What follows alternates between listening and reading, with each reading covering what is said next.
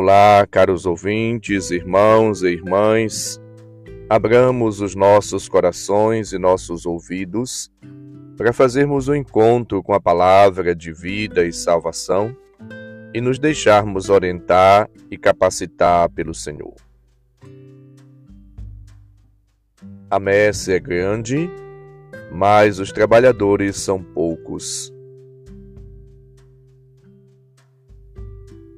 O Senhor esteja convosco, Ele está no meio de nós. Proclamação do Evangelho de Jesus Cristo segundo Lucas, capítulo 10, versículos de 1 a 9. Glória a vós, Senhor.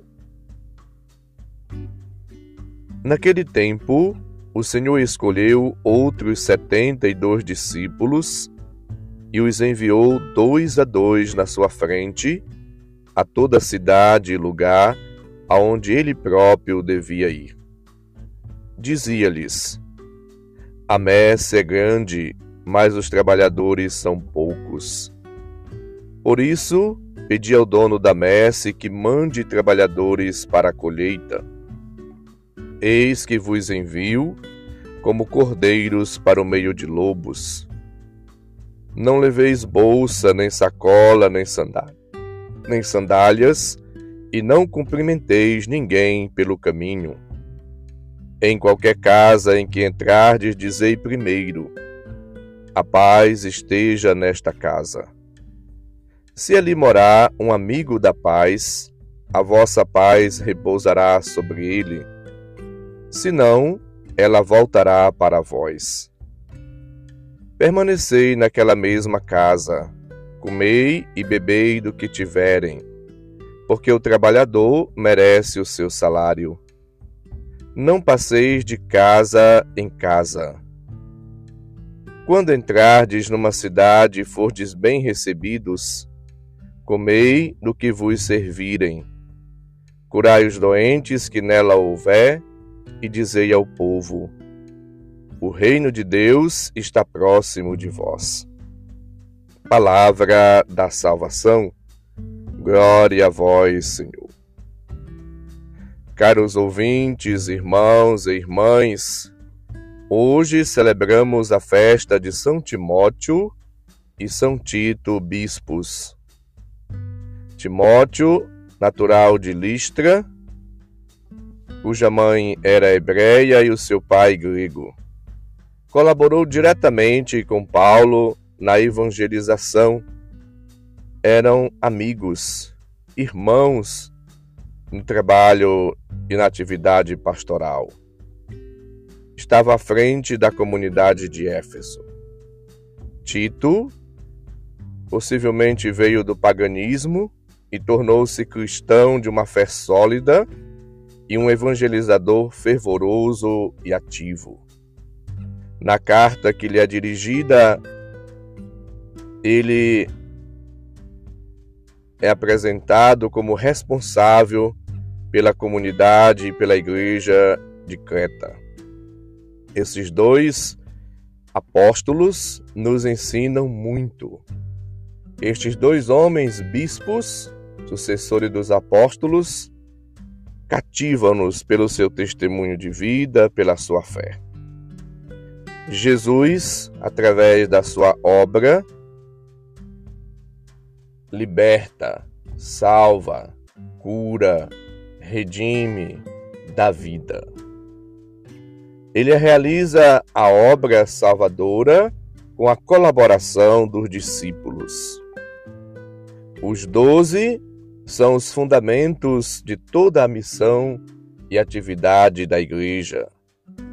Mas juntamente com eles, Jesus escolheu muitos outros, pois a messe é grande e os trabalhadores são poucos. Portanto, conforme ouvimos, ele escolheu setenta e dois discípulos para irem a todo lugar aonde ele próprio devia ir. E ele os enviou dois a dois número da de plenitude, esse é 72. O 72 o número da plenitude que é ao mesmo tempo sinal de que todos os missionários, você, eu, na nossa atualidade, todos os que virão, devem anunciar a mensagem do reino de Deus a todas as pessoas. Pelo batismo, nós nos tornamos, por graça de Deus, filhos dele, mas ao mesmo tempo missionários e missionárias. Todos nós somos chamados a cumprir as recomendações do Senhor. Dar graças a Deus, louvar a Deus pelo dom, pela vocação, pela graça recebida a fraternidade, a humildade, a simplicidade, a fidelidade a Deus. Viver uma vida, portanto, confiando na providência divina. Quem quiser ser grande, faça-se o vosso servo, lembra-nos Marcos 10, 43. A fraternidade cristã apoia-se numa igualdade fundamental. Diante de Deus, todos nós somos iguais.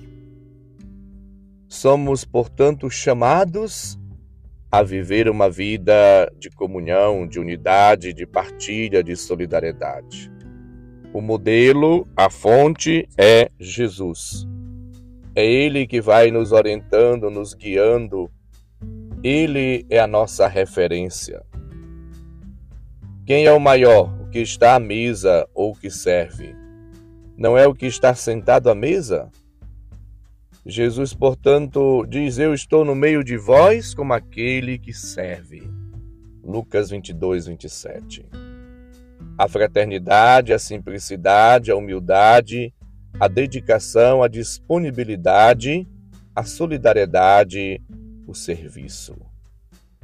Viver, portanto, uma vida de doação, de entrega, de ajuda, de colaboração, no exercício do bem, na prática da caridade, no cotidiano da nossa vida. Portanto, ser fraterno, solidário uns com os outros. E vivendo assim, somos todos chamados a dar testemunha de Cristo esse testemunho deve ser cada vez mais dinâmico, criativo, fecundo. O anúncio e o testemunho devem andar juntos. A palavra de Deus, portanto, convida-nos a todos a vivermos e agirmos movidos pelos frutos do Espírito Santo. A paz, a benignidade, a bondade, a mansidão, o autodomínio, o amor, a alegria,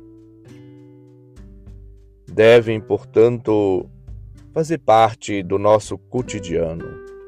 A pessoa mansa será bem-aventurada, porque Deus o abençoará, mas também porque ganhará facilmente os corações e favorecerá a concórdia.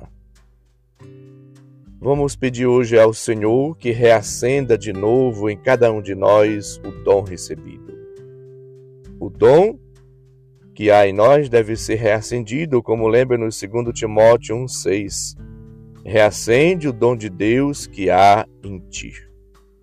Reavivar a graça da presença do amor de Deus cada dia, para que vivamos com coragem, com ardor, com alegria glorificando, bendizendo, louvando a Deus e testemunhando a todas as pessoas que encontrarmos. O Senhor esteja convosco, Ele está no meio de nós. Abençoe-vos, Deus Todo-Poderoso, Pai, Filho e Espírito Santo. Amém. Um santo e abençoado dia para todos. Um abraço, felicidades. São Timóteo e São Tito, rogai por nós.